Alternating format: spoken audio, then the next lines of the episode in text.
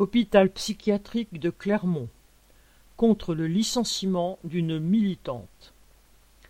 Vendredi 12 novembre, Agnès, militante active du syndicat CGT, représentante du personnel, recevait un recommandé signé par le directeur du personnel de l'hôpital psychiatrique de Clermont-Fitzjames dans l'Oise.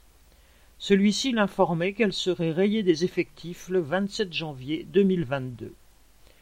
Le prétexte était, d'une part, que cette militante aurait atteint la limite d'âge, et que même si, n'ayant pas les années requises pour une retraite complète, elle avait le droit de prolonger ses activités, elle n'aurait pas fait sa demande dans les formes, ce qui est un mensonge grossier.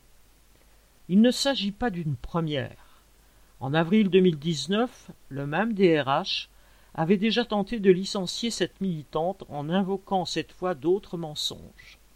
Elle occupait un poste prétendument aménagé, elle aurait été inapte à exercer son poste d'aide-soignante, etc.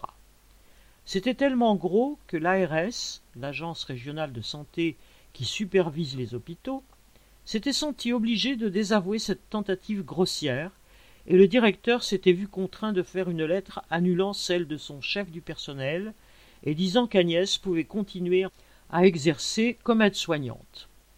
Cette deuxième tentative est bien la suite de la première, en réalité un licenciement pour sanctionner son activité syndicale, pour se débarrasser d'une des militantes les plus actives de l'hôpital. De plus, cette manœuvre est dirigée contre l'ensemble du personnel, voulant faire peur à tous ceux qui voudraient s'opposer à la politique agressive qui se développe. Dès le lundi 15 novembre, une délégation du syndicat CGT interpeller le directeur et exiger l'annulation de ce licenciement illégal pour activité syndicale, tombant au moment où le personnel devait faire face au renforcement des attaques sur ses conditions de travail. Les salariés de l'hôpital allaient être informés par tract et une pétition exigeait l'annulation de cette mesure. Les travailleurs étaient choqués par l'annonce de ce licenciement frappant une collègue appréciée pour ses qualités professionnelles et pour son dévouement à la cause des salariés. En une seule journée, plusieurs centaines d'agents de l'hôpital, le plus important hôpital psychiatrique du pays, avec 2600 salariés, avaient déjà signé la pétition.